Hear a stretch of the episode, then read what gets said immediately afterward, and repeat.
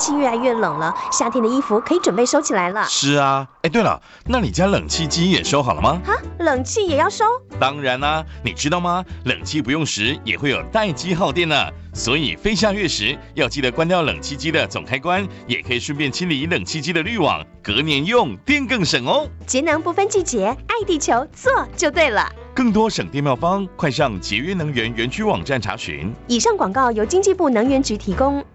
老师，我毕业后想参加青年教育与就业储蓄账户方案。好啊，先去工作，往往能更清楚未来的目标，而且参加职场体验，政府每个月还会帮你存一万块，作为未来发展的储蓄金哦。那我完成两到三年的工作体验之后，我还可以继续升学吗？当然可以，而且利用职场体验资历就能直接申请大学就读哦。青年教育与就业储蓄账户方案电话专线零二七七三六五四二二。以上广告是由教育部提供。记忆中团圆饭的滋味是什么？在我们生活的周遭，有一群朋友没了家人，没了依靠，邀您一起帮助植物人双轨服务暨第二十八届韩式吃饱三十尾牙，让韩式皆有独居长辈带拉单妈享有一段温暖的团圆饭。爱心专线零二二三九七零一零一二三九七零一零一。加外加外，阿玛波拉。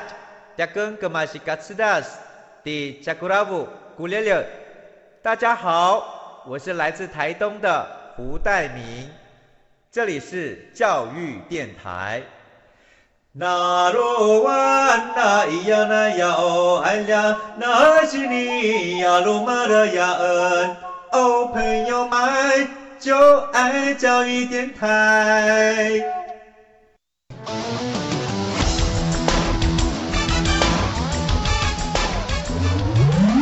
嘿，同学，你可知道你的突发灵感可不只是做梦，而是可以完成的梦想吗？日常小念头，未来有看头，就在这里，有同学们的观点与实作。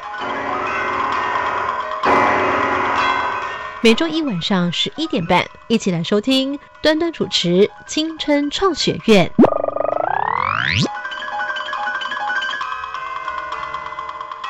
Hello，同学们，欢迎再次收听青春创学院，我是主持人端端。日常小念头，未来有看头。今天我们的青春主角是一位男主角，来听听看，是来自桃园市的志平高中哪一位同学？大家好，我是志平高中资讯科的黄之富。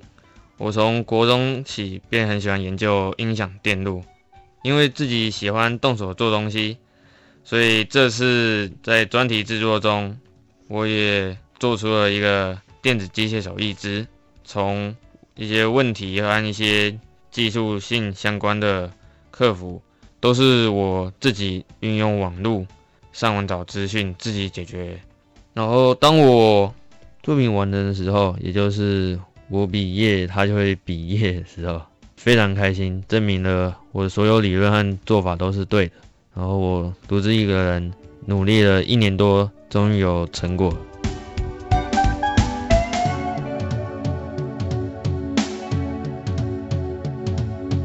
好，青春创学院今天唯一的男主角，他所做的作品可能大家在市面上看过类似的，但这可是由高三的同学即将进入大学，他自己摸索而来的哦。我们要来先介绍今天带队的老师，来自桃园市志平高中魏庆龙老师，魏老师好。志平高中资讯科啊，魏庆龙魏老师。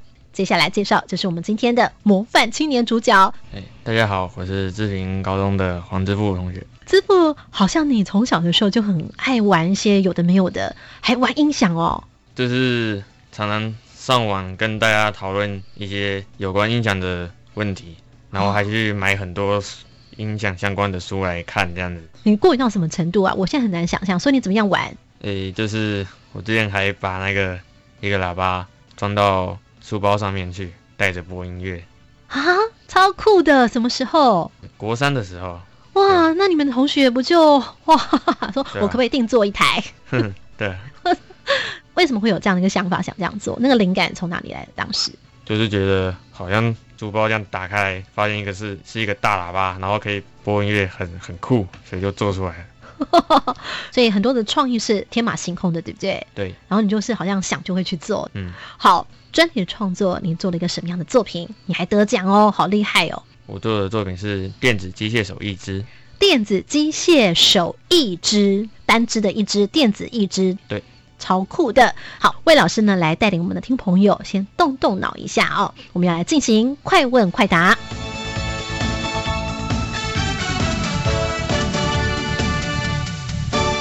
快问快答，首先呢要来进行第一道题目。请问目前机器人的动作驱动大多是用什么马达？一、直流马达；二、步进马达；三、四伏马达。请回答。三，答对了吗？哎，答对。好，四伏马达，怎么样的一个四伏马达呢？呃，四伏马达它跟一般的马达不同的一点，在于它动作的方式。一般的马达就是三百六十度这样一直转，但是四伏马达它是用来转到一个特定的角度，可能我要转九十度，什么四十五度、一百八十度，对，这是它跟一般马达很不一样的地方。哦，那一般的话是用什么马达？一般如果是什么电动车，就是用直流马达。步进马达会用在什么地方？步进马达的话，就会用到一些定位控制，就是它可能需要做一些移动。像印表机，印表机的喷墨头，它的带动就是用步进马达来带动。哦，对，它会可以喷到比较准确的位置。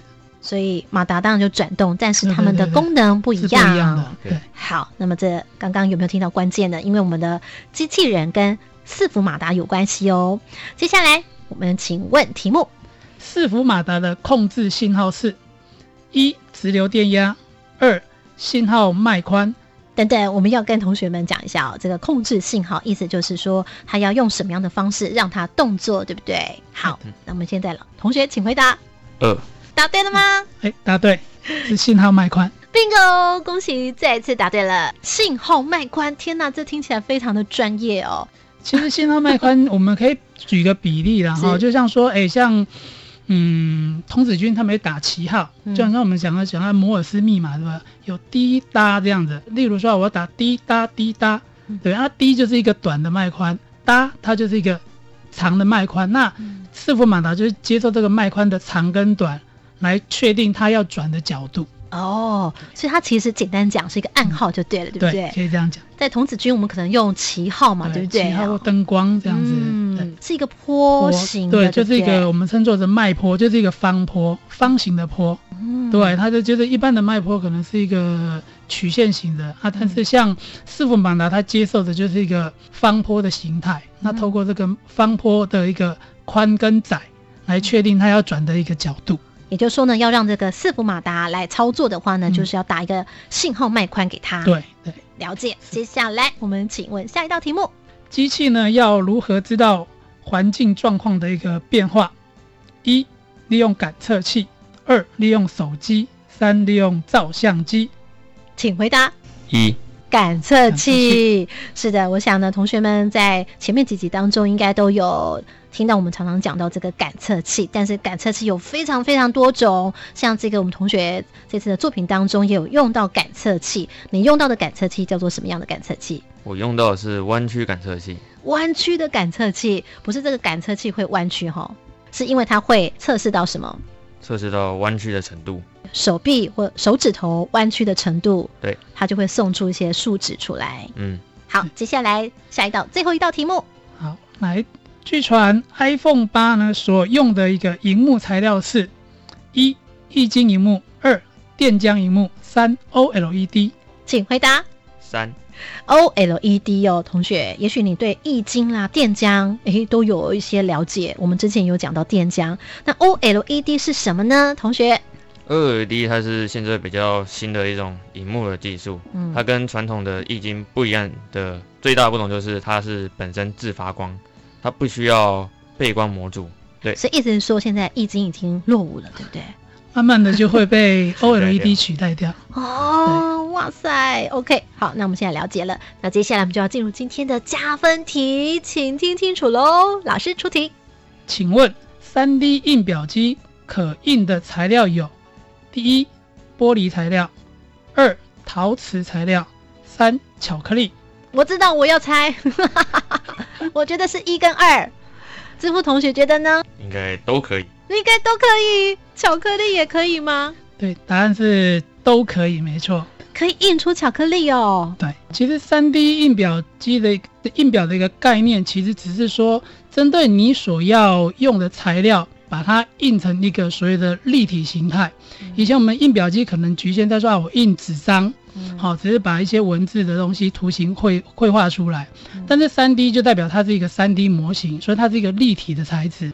只是它透过了一个所谓的挤挤压，好材料挤压的一个技术，好可能把材料加热，把它挤压出来，然后呢，透过三轴好的方式把它印成立体形状。所以说呢，这个材料我换成巧克力，换成糖浆，那它自然就可以，只要能够调试在适当的一个浓稠度，能够让它站立起来，它就可以印出它的形状。对，所以说甚至呢，现在最新的技术也可以印出披萨。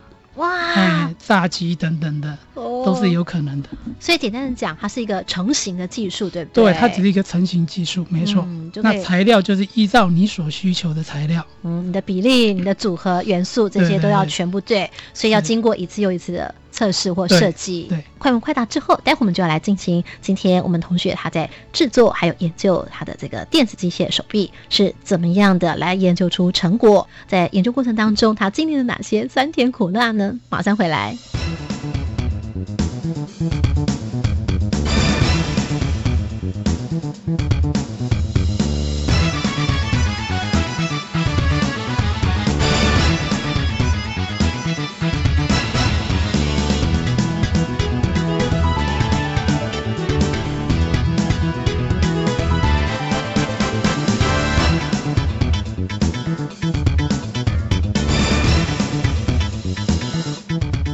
来，我们这回就要请教一下黄师傅同学了。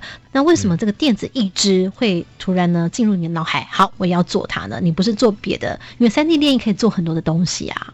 当时就是在网络上看到一个耶鲁大学的开展计划，开展对不对？手掌的掌。对，开展计划。嗯。然后他们就是在进行电子义肢的开发。嗯。然后运用的也是这个三 D 电影的技术。嗯。然后他们就是有各个领域的专家。然后设计出一个义肢，然后我觉得就是他们做这一只很厉害，然后我也想来做一个看看。是想必是你在透过这个网络看到一些他们现场的一些什么样的画面，对不对？对。可不可以转述一下，让我们了解？嗯，就是他们有找很多种不同身份的身障人士，有芭蕾舞者，或者有工程师，或者是一般的上班族都有，然后让他们带上。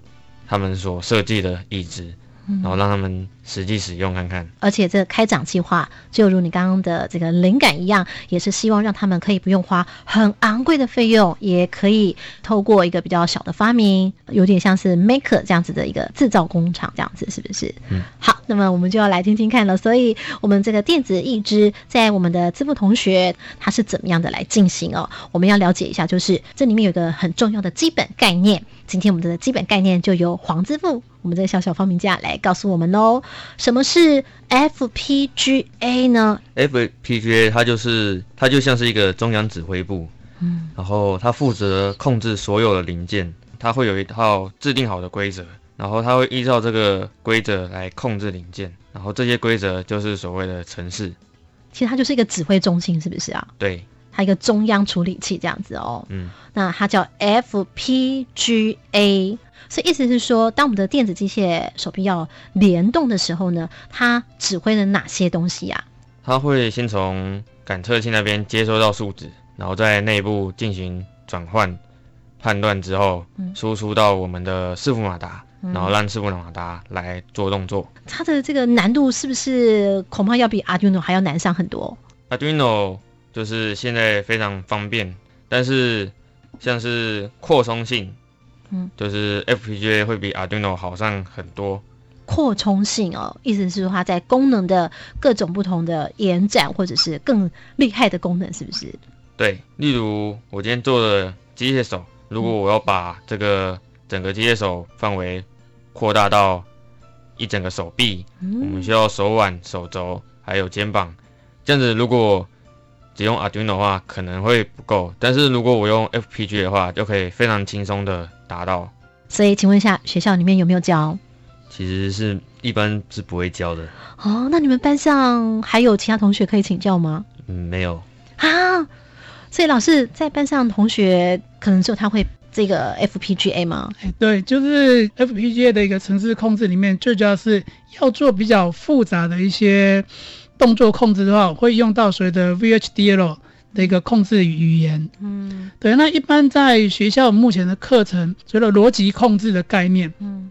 我们都还是用比较传统画图的方式，嗯，对，绘图就是绘一个所谓的逻辑闸的一个逻辑图，嗯，组合的一个逻辑图来做控制。那这些用画图的方式，它结构没办法做的太复杂，嗯，对。那所以我们所学到的就是一些基本逻辑的控制而已。那要做到像支付这样的一个手臂控制，它就一定要进到所谓的用语言的方式，因为他所做的一些控制的方式都是比较复杂的，嗯，那所以说一定要用。程式语言来做好，有了基本概念之后，资付同学他的设计是怎么样的一个整体的联动呢？马上回来。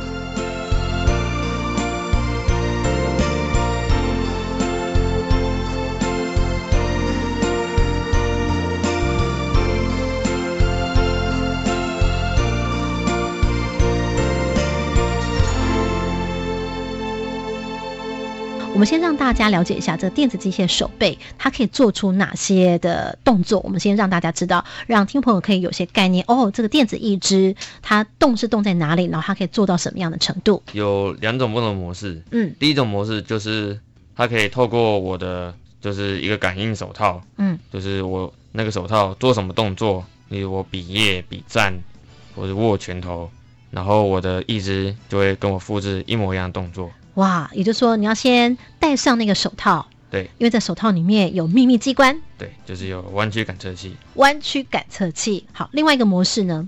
另外模式就是单纯的抓握，就是我们可以在肩膀上或是在鞋子上装设倾斜感应器。倾斜的感测器，对，嗯，像当我可能耸肩或是将脚尖抬起来的时候，它感应到就是有倾斜的，我的。一只就可以进行抓握动作，所以手臂放松或者是耸起来，其实就是不一样的暗号。对，OK，还有一个对不对？最后一个就是睡眠模式，就是如果你现在没有用到它的话，你就可以把它变成睡睡眠模式，它就不会动作。我刚问同学说，为什么要睡眠模式啊？这是因为他在实验过程当中，有时候那个手指头会乱动，吵到你。对，就觉得很吵很吵，就把它关掉。你看，这就是发明人他们自己很厉害的地方，就是呢，可以让这个机械手臂不吵到它。好，那其实最重要就是前面刚刚所讲的两个功能，一个就是它可以复制动作，也就是复制你戴上的手套的动作。对。然后第二个是抓跟握，为什么这两个会不一样呢？抓握模式的话。你就可以非常简单的让两只手，左右手就是分开来不同的动作。嗯，对我可能一只可以抓着一本书或者抓着一个碗。哦，对，然后另外一只手就可以做其他事情。左手做左手的事情，右手做右手的事情。对，那透过设定这个模式，那你的这个电子一只就可以做抓握的动作。对好，比如说帮你提要买的这个些便当啦，什么之类的，对不对？嗯。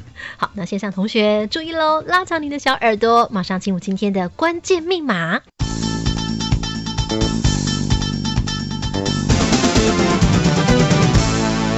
那我们现在来了解一下，所以刚刚所讲的这个弯曲感测器就是很重点了。弯曲感测器它就是一种可变电阻。可变电阻。对，嗯，它随着弯曲的角度越大，就会电阻值就会越大。弯曲感测器很重要的就是它要把这数据来传给谁呢？就是传给我们的类比数位转换器。哦，所以呢还没有到指挥中心哦，要先经过一个转换。对。所以类比数位转换现在呢把这个数据已经转换好了，那接下来就要经过刚刚我们所讲的指挥中心，就是 FPGA。在 FPGA 中，它会有一套公式。将这些数值进行一个转换，嗯，然后输出成 PWM 讯号给伺服马达，让它来进行动作，送达到最终的这个 FPGA，然后经过 PWM，PWM 就是脉波宽度调变，它就是运用波形，就是振幅的宽度嗯来进行讯号的传递，带动这个伺服马达，让伺服马达可以去，就是转到一个一些特定的角度，嗯，这时候才会让什么东西动起来。就是可以拉动我的线，让机械手动起来。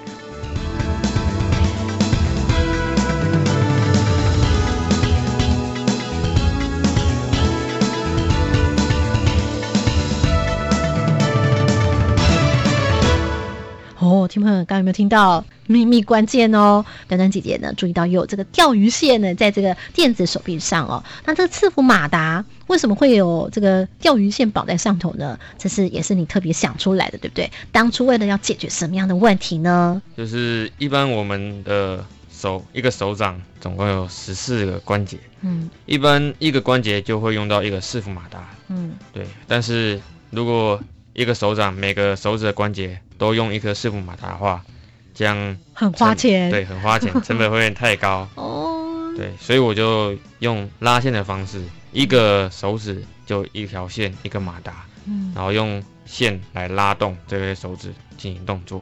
你怎么会突然想到说要用钓鱼线来解决呢？可以不要用到这么多的马达其实就是上网参考的，啊、真的哦。对。嗯但是我想这过程还没有完，对不对？过程当中最大的挫折到底是什么？他最后完成的那一刻又是碰到什么样的情形呢？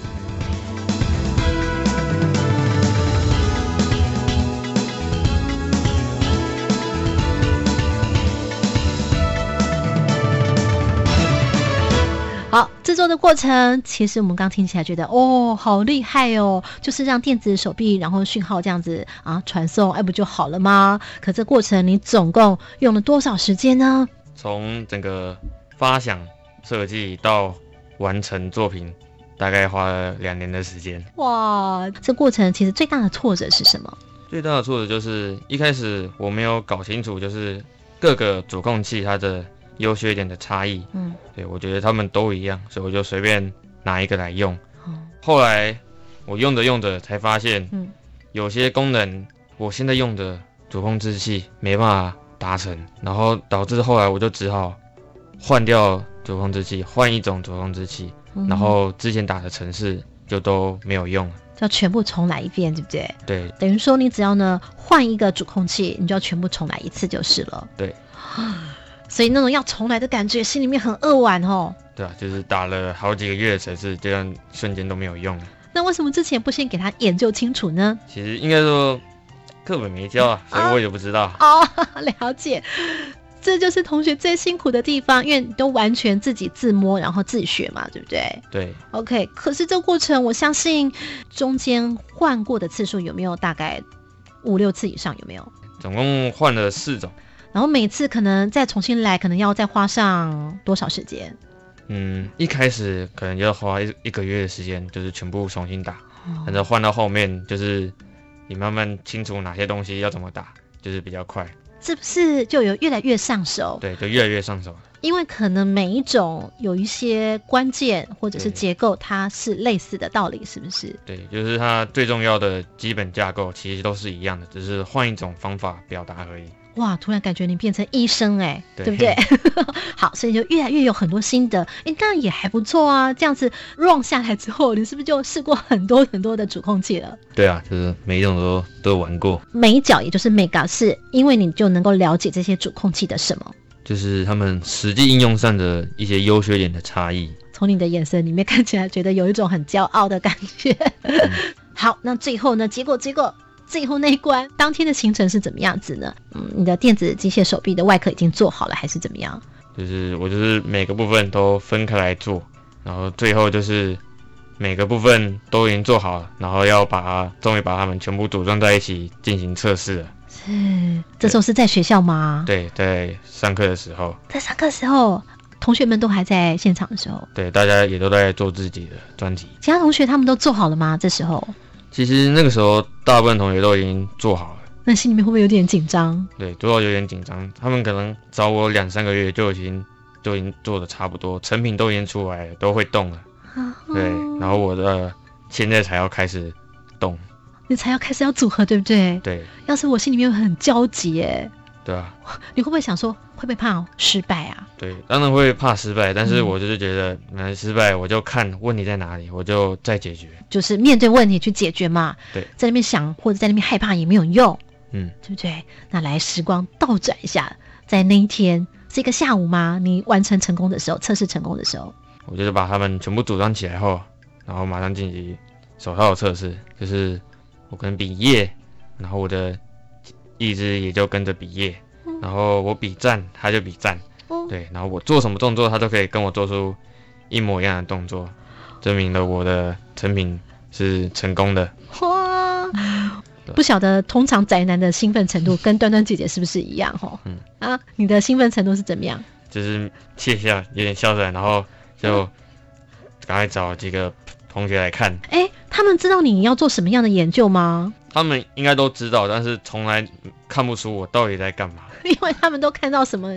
只看到一大堆电路、一堆线，然后东西都没组起来，然后从来都没有真正动过，所以他们看你组装起来的时候，来告诉我们什么样的情形？就每个人都戴上手套也来玩玩看，就大家都在比各种手手势，我可以感觉到这时候你在旁边看着，心里面很得意哈。对，他们怎么说？觉得很厉害啊，就是自己一个人花那么久时间，然后最后终于做出来，然后做出这么厉害的作品。对，这总共花了你两年的时间哦。